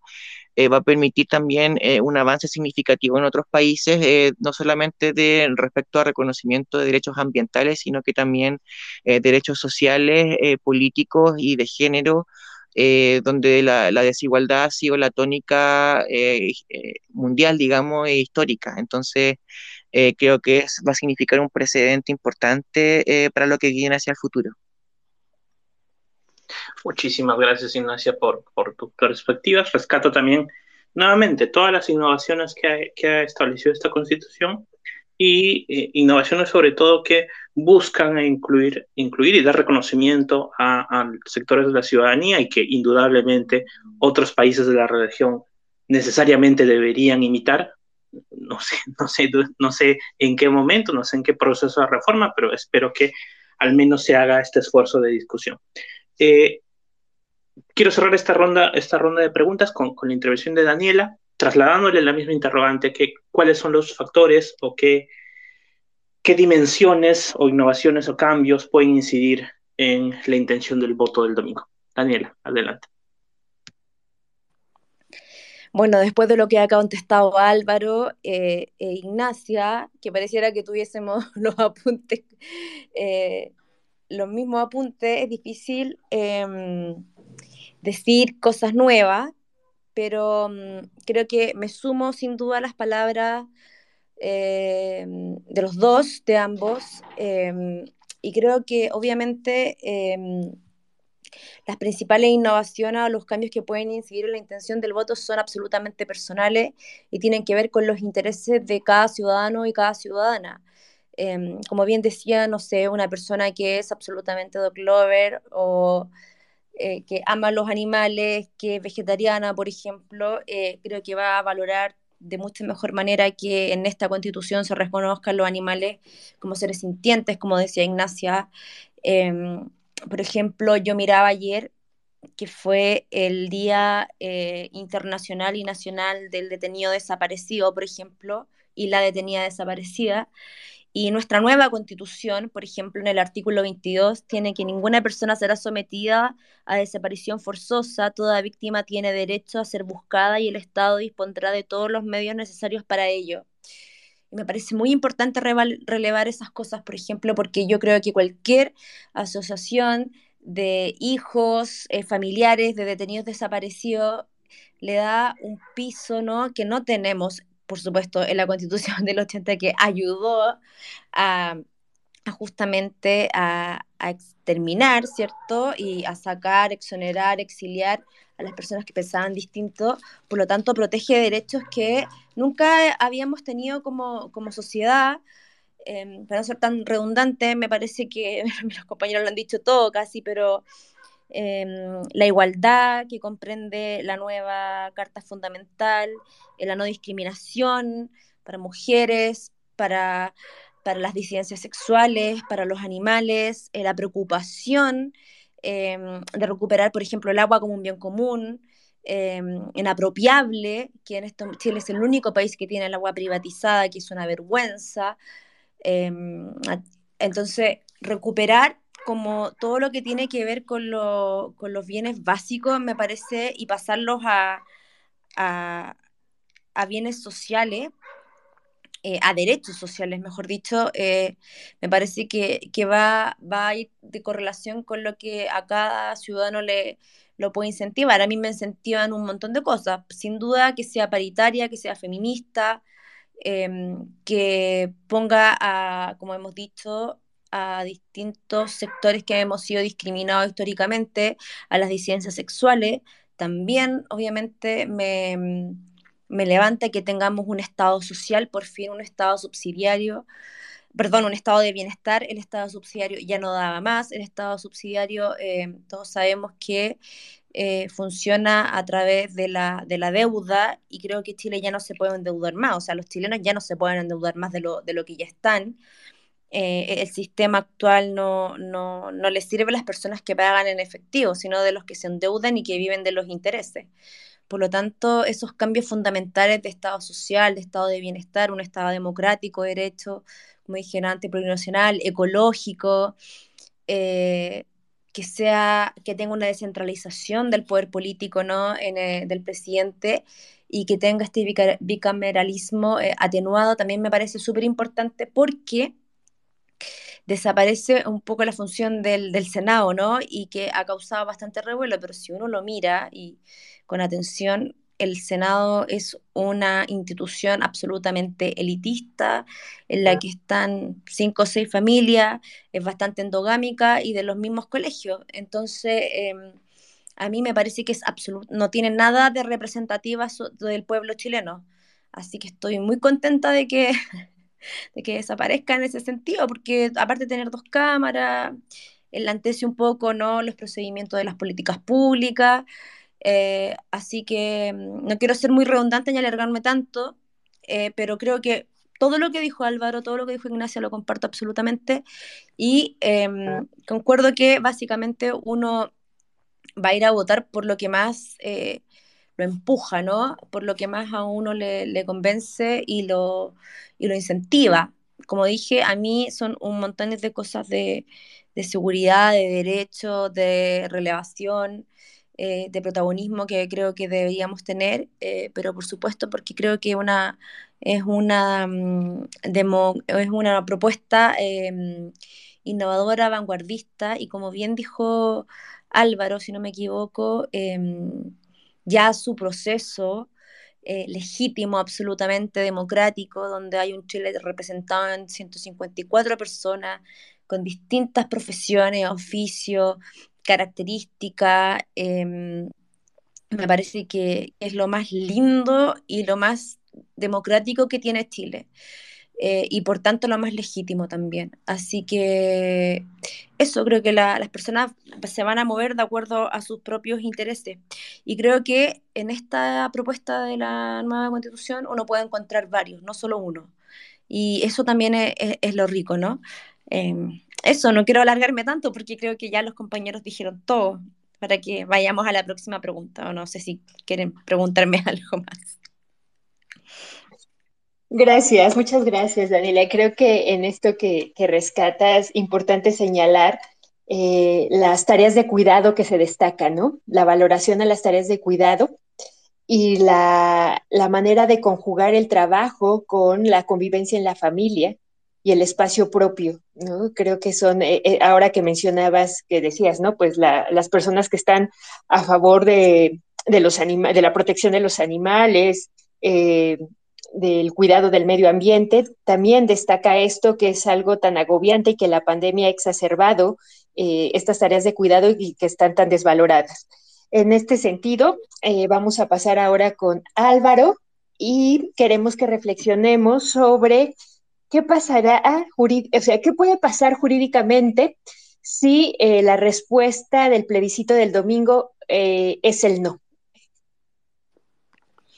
Muchas gracias. Em, Bueno, e, es una de las variables que hoy día se manejan. Parte de, lo que yo pensaba ahora, que, es lo que me, gusta también de este proceso, es que todo lo que aquí se ha dicho es sumamente ponderable. Eh, yo podría no estar de acuerdo con que a las diversidades se le otorguen derechos, y es legítimo podría estarlo y ahí es como la gente va a ir a votar, no solo por aquellas cosas que nos parecen malas eh, o que no nos quieran otorgar como miembro de la comunidad LGTBI con más derechos o que nos parezca que la vivienda tiene que ser a fruto de sudor y lágrimas. O sea, acá hay muchas cosas que la nueva propuesta de constitución está poniendo sobre la mesa y que pretenden transformar Chile. Y justamente yo creo que eso es lo que está en, en, en, en la palestra para el, para el domingo, en realidad para el lunes, cuando ya veamos qué es lo que pasó, si sí o si no. Eh, cómo finalmente se van a tener que articular los acuerdos porque el proceso legislativo para la implementación de la Constitución o rescatar el proceso constitucional en una nueva convención o en un nuevo texto, o bueno, propuestas hay varias. Yo no estoy de acuerdo en realidad con que esto sea eh, un grupo de expertos que, que, vengan como a arreglar un trabajo, porque eso ya tenemos bastante en la historia de Chile.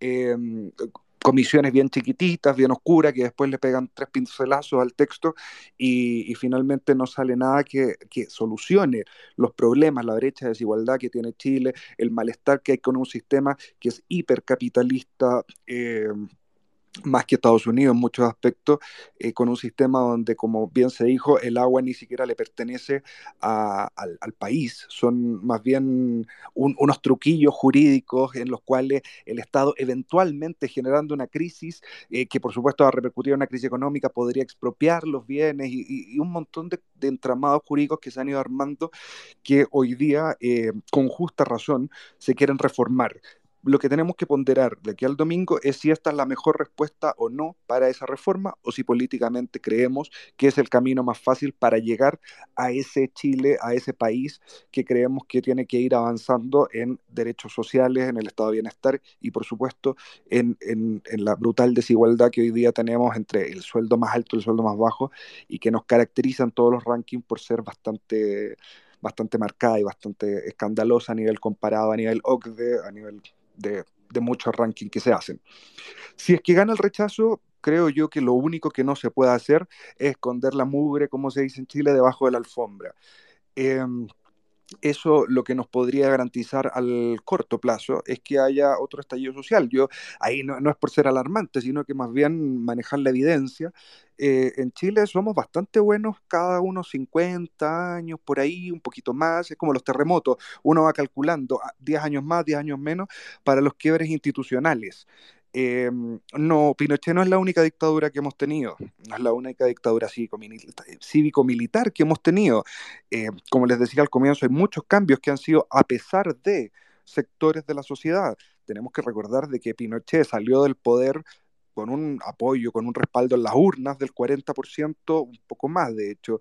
Entonces creo que, eh, y me, sumo a muchas de las voces que hoy día en Chile dicen a partir del 5, gane la prueba, gane el rechazo, lo que hay que volver es a la mesa y volver a ver cómo se va a implementar esta nueva constitución, cómo se va a implementar un nuevo proceso y por sobre todo cómo se van a unir las fracturas que hoy día eh, tiene el país y que hasta ahora tampoco me parecen tan terribles, son propias de un proceso electoral que es importante, que es álgido, pero lo que no se puede permitir Chile como país y la sociedad chilena es seguir fragmentando eh, lo que tradicionalmente nos unía, seguir fragmentando eh, lo que básicamente es el día a día de la convivencia entre ciudadanos y ciudadanas, eh, niños, niñas, adolescentes, personas que que hoy día ven un discurso que está un poquito álgido y que yo creo que hay que bajarle un poco de, revoluciones, justamente porque este es un proceso evolutivo.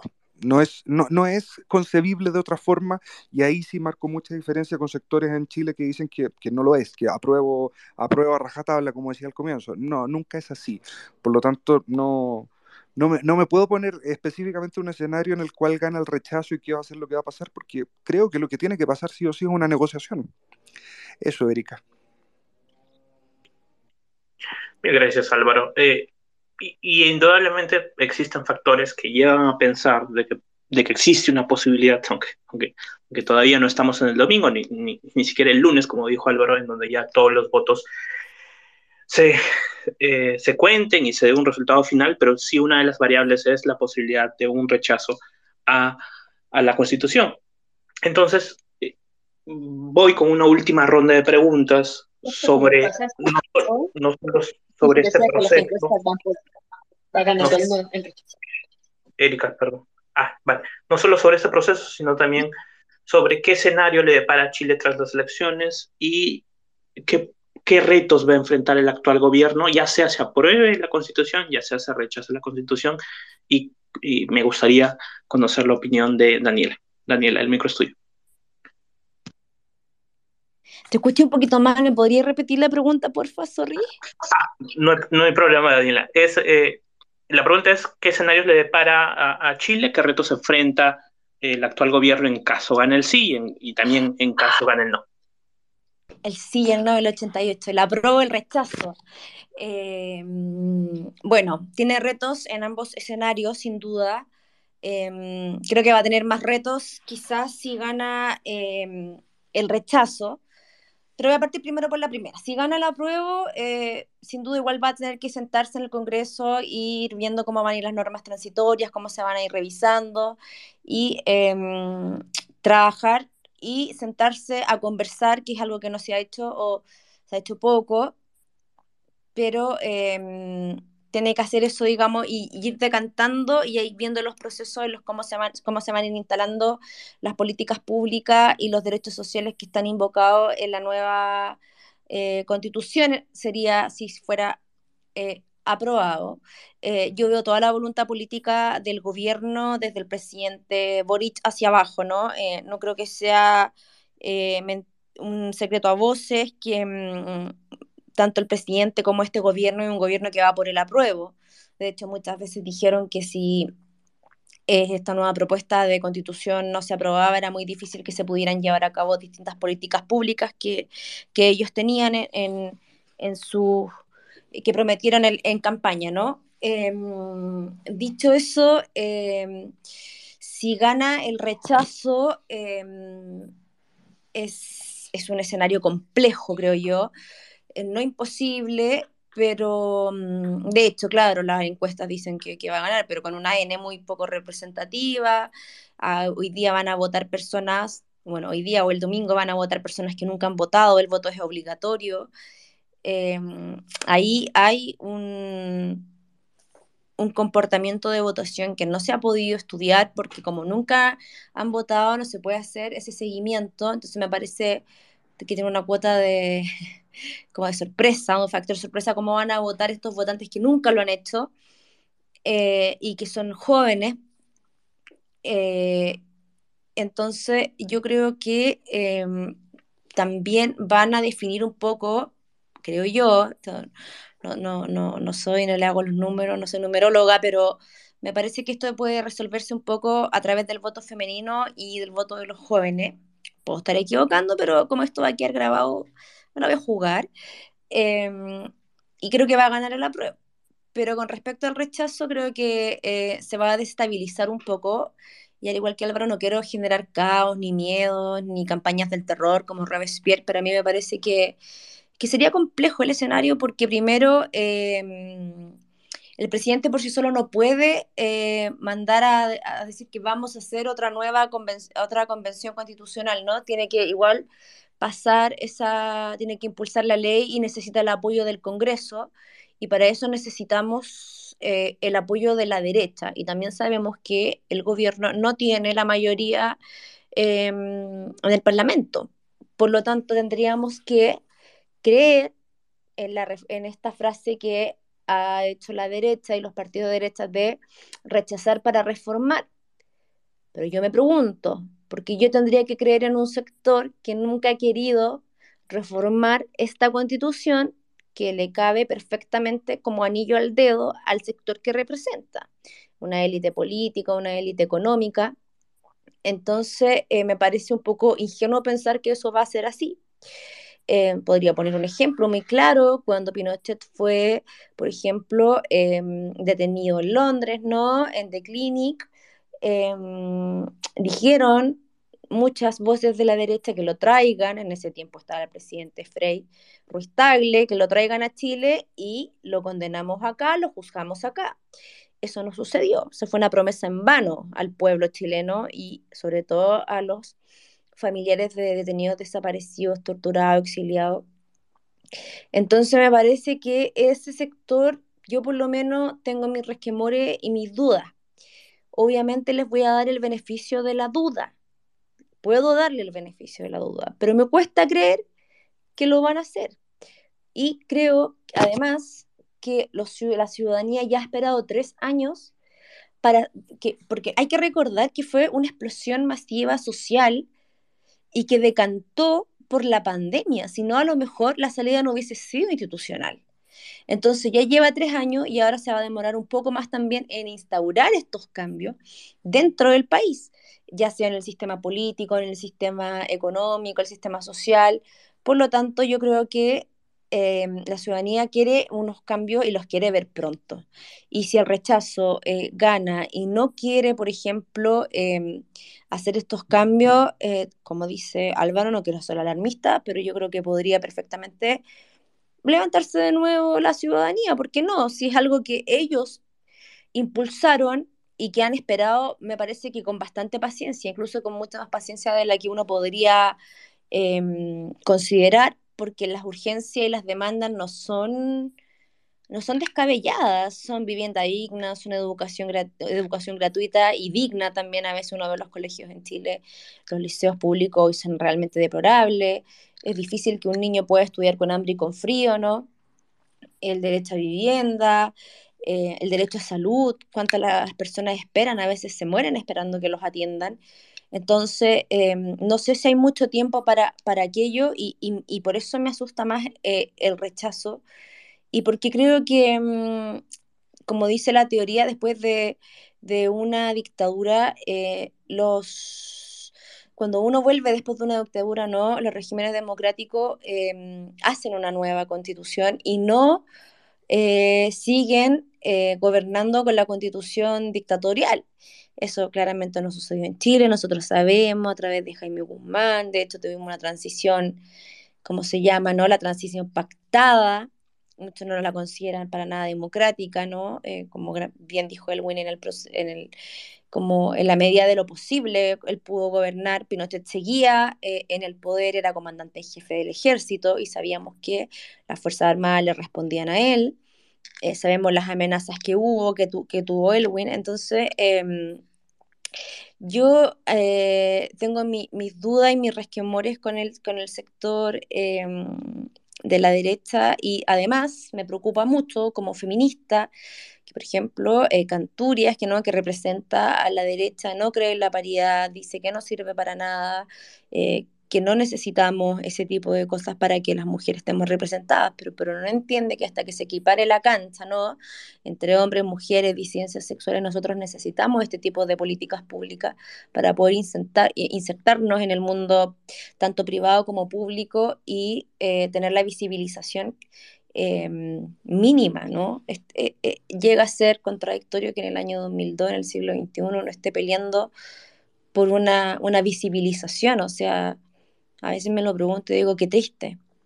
Eh, por lo tanto, em, el devenir de Chile siempre voy a esperar que sea bueno, por supuesto que sí, eh, y espero que, se, que, lleguemos a los consensos que, que, se tienen que llegar, pero yo apuesto y espero que gane el apruebo porque creo que hay voluntad política del gobierno y creo que me va a ser más fácil sentarse y trabajar con una nueva hoja de ruta Em, que ya como hemos dicho en este Twitter Space, que va a ser a la vanguardia y acorde a los derechos sociales, a las distintas demandas que necesita el pueblo y la ciudadanía chilena. Así que pienso que eso es lo mejor. Eh, si pasa lo del rechazo, si gana el rechazo, em, ahí creo que hay mucha más incertidumbre respecto a lo que va a pasar, si se van a poder poner de acuerdo como yo ya dije, tengo mis dudas de aquello, em, no sé, no, es un sector que para mí sea absolutamente creíble,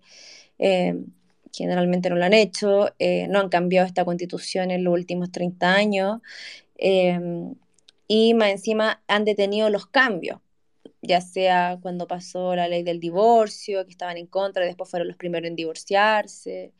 Eh, me acuerdo que el, debate era que se iba a caer la familia, que el sostén de la familia, no sé qué, pero hoy día sabemos que las familias están compuestas de diversas maneras, entonces, eh, nada, yo creo que, que, los retos que enfrenta el gobierno no son menores, no son menores para nada, eh, son altísimos de hecho, pero estoy em, en ese sentido tranquila, ya que pienso que el presidente Boric y su gobierno tienen la voluntad política y las ganas de hacer eh, un nuevo, si es que llegara a ganar el rechazo, una nueva mm, convención constitucional y entiendo que con las reglas del juego que ya votamos, es decir, donde los convencionales van a ser ciudadanos comunes y no van a ser un comité de expertos ni tampoco va a tener participación política porque son los peores evaluados en este momento.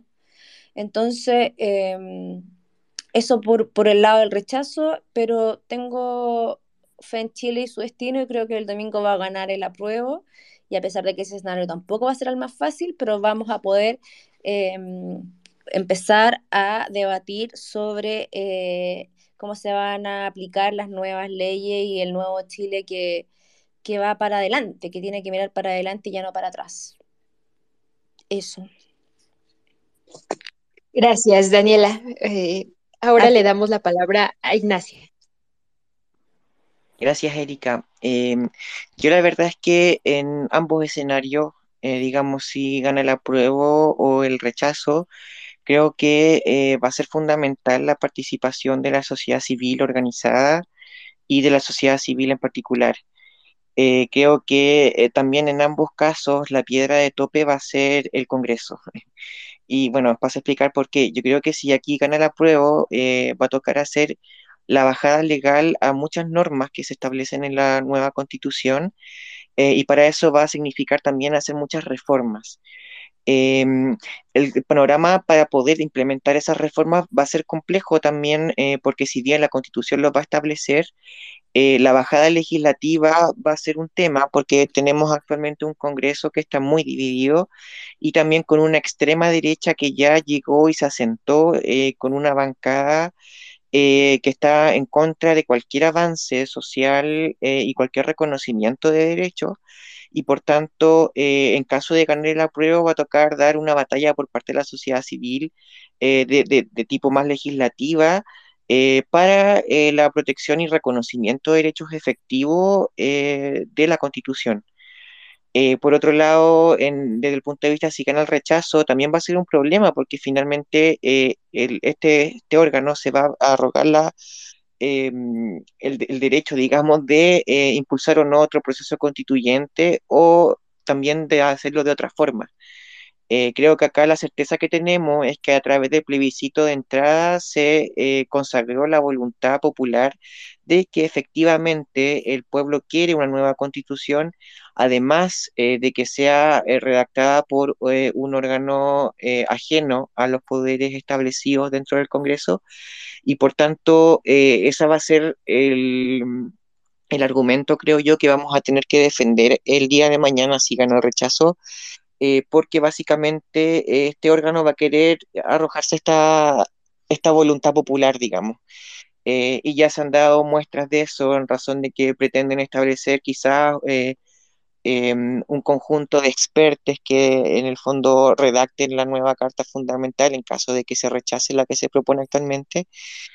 pero vemos que finalmente va a significar lo mismo de siempre, digamos que las normativas han sido impulsadas entre cuatro paredes, eh, por muchas veces, entre comillas, expertos que no tienen conciencia eh, de la realidad y de la forma de hacer bajar las normas eh, y, la, y, las políticas públicas y que también ha dado paso finalmente a todas las desigualdades que hemos tenido.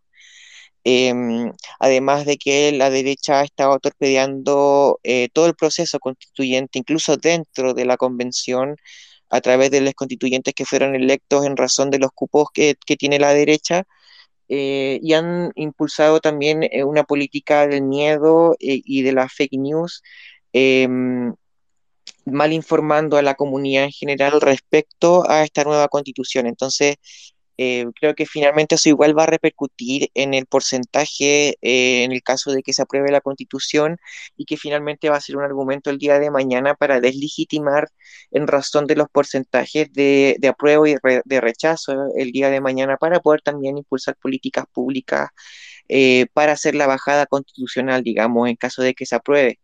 Entonces vemos que hay una intención concertada de los grupos antiderechos eh, que viene hace muchísimo tiempo eh, por em, socavar este proceso y que va, a significar también el día de mañana eh, una segunda lucha, digamos, en caso de que se apruebe la constitución, para poder legitimar nuevamente, una vez más, el proceso a través de la bajada legal eh, o en el caso de que eh, lamentablemente no se apruebe, eh, iniciar un nuevo proceso de la misma forma en que se inició este. creo que va a ser súper importante ver cómo se va desglosando esto, porque finalmente vemos que este grupo antiderecho y que también legisla para un grupo muy reducido de la población, cuentan con muchos recursos para poder hacer toda su campaña del terror y no están dispuestos tampoco a perder el poder que, actualmente ven temblar con eh, esta nueva carta fundamental. Em, ahí la sociedad civil va a ser eh, también eh, el factor que va a, tener que hacer esto, este trabajo, digamos. y también hay otro factor importante que voy a considerar que es respecto em, a, la, a cómo se ve em, esto por parte de la sociedad en general, digamos, el proceso que dio inicio al acuerdo que dio inicio al proceso constituyente em, vino a, apaciguar un poco las aguas em, del estallido social. Y hay que ver también cómo se manifiesta el pueblo en relación eh, a si llegase a, mm, rechazarse la, nueva propuesta de constitución eh, porque también va a ser algo, creo yo, a tomar en consideración al momento de poder impulsar un nuevo proceso constituyente, eh, pero creo que sin duda eh, la mayor problemática va a ser este grupo que tenemos actualmente establecido en el Congreso, un Congreso dividido también entre ambas bancadas, y que la sociedad civil va a ser aquella que va a tener la, la función y la misión Em, de poder continuar una vez que se apruebe la constitución o eh, de volver a plantear una vez que si es que se rechaza la constitución. Entonces creo que en ambos sentidos hay cosas que eh, veo como positivas y negativas, pero creo que eh, en ambas también va a tocar hacer un trabajo muy similar. Bien, gracias Ignacia. Y ya para cerrar toda esta discusión y, también para, para cerrar ya este Twitter Space que, en el cual se nos ha unido ya más de casi más de 80 personas en algún momento y hemos tenido un, indudablemente una discusión muy rica sobre lo que, lo que va a suceder en estas elecciones. Quiero trasladar eh, este espacio, la misma pregunta a Álvaro y, cerramos ya eh, este Twitter Space. Eh, Álvaro, ¿qué escenario futuro le para Chile y qué retos enfrenta el actual gobierno, sea que gane el sí sea que, o que gane el no? Muchas gracias. Em, bueno, el actual gobierno sin duda tiene que liderar, tiene que liderar un proceso que puede ser muy complejo en, materia legislativa al momento de tener que implementar esta nueva eh, constitución en caso de aprobar eh, la ciudadanía el texto, o tienen que justamente sentarse a negociar eh, todo lo que pueda ser un nuevo proceso constituyente. O sea, yo creo que este gobierno y, de buena forma, en realidad, este gobierno en comparación a la otra opción que, eh, eh, que existía, que era José Antonio Cast, eh, sí creía en el proceso constituyente. Por lo tanto, acá creo que hay caminos trazados que ya los ha dicho el gobierno, que, que los va a seguir en el Congreso. Y yo por sobre todo creo que lo, lo y, era parte como lo que decía antes, creo que hay que, hay que cuidar bastante la democracia, hay que bajar un poco las revoluciones del debate, hay que aterrizar un poco la, la, pelota, como se dice en, jerga futbolera, en qué, cuáles son los objetivos que se pretenden alcanzar con esto. Yo efectivamente creo que tiene que haber una mucho mayor consagración de derechos, amplitud de derechos en otros casos, un cambio en el enfoque del Estado, pero eh, y en cierta medida también así el gobierno lo ha ido haciendo, eh, hay que eh, unificar las posiciones en un gran acuerdo. No, no tiene futuro ni una implementación exitosa de la constitución si no se llega a eso, ni un nuevo proceso constituyente. sí creo también en la fuerza que va a tener la sociedad civil para ir empujando eh, uno u otro camino eh, a nivel legislativo y creo también en la importancia que va a tener la, la, sociedad propiamente tal. O sea, aquí el estallido social del 2019 fue lo que gatilló todo lo que se está viviendo. Antes de, el, eh, antes de octubre del 2019 había solo una propuesta de constitución que la hizo la presidenta Bachelet y que no prosperó y que bueno, como y, no lo digo no lo digo en el fondo tratando de tirarle flores a la presidenta Bachelet, pero como varias de las cosas que trató de hacer la presidenta Bachelet finalmente eran demandas más que justificadas y políticas públicas que se hicieron realidad no tanto por la buena, sino más bien por la mala. Eh, el, el, proceso constituyente es el mejor ejemplo de eso. Eh, entre otros varios ejemplos de, la, de, las cosas que Chile sí tiene que avanzar. Por lo tanto, creer que no se va a avanzar en eso eh, es solo ponernos un poco más la soga al cuello como país y, y, como ha pasado en muchos países. Acá tenemos la opción de salir con un paquete de reforma y salir con un cambio que responda a la necesidad de la ciudadanía o tratar de amarrar eh, una minoría a una mayoría o una mayoría circunstancial a una mayoría que ya ganó un plebiscito que dijo sí quiero una nueva constitución por más de un 70% de los votos, esa, esa voz hoy día no se puede acallar. Si se amarra y se acalla todo lo que es el proceso constituyente, lo que vamos a generar a futuro son más problemas, sobre todo recordando que Chile tiene un sistema electoral de voto voluntario este plebiscito es el primero en muchos años, desde el 2013, que se va a hacer con voto obligatorio. Antes de eso, todo era con voto obligatorio, posterior a eso todo fue con voto voluntario, con una participación máxima del 51%. Por lo tanto, hay que tener cuidado. Las mayorías van cambiando, las mayorías pueden ser circunstanciales, pero sí queda claro que en el plebiscito del 2020 se optó por un camino que es una nueva constitución. Por lo tanto, hoy día lo que está en juego es si esta propuesta es la que nos satisface o no, y más adelante lo que va a estar en juego es la capacidad que tiene Chile de reencontrarse y de llegar a soluciones eh, más acabadas. Y para no ser tan, tan neutro en la decisión eh, o en la opinión, sí creo que hoy día hay una decisión política que está muy patente, eh, latente, muy importante, que es decir, bueno, como dijo Daniela, ¿le creo a estas personas que me dicen rechazo para reformar o no? Y también mencionando al presidente Lago, eh, él fue quien lo planteó. Él fue lo que, que, lo planteó y yo creo que eh, ahí él da en el clavo con una de las grandes interrogantes que tiene este proceso electoral del plebiscito.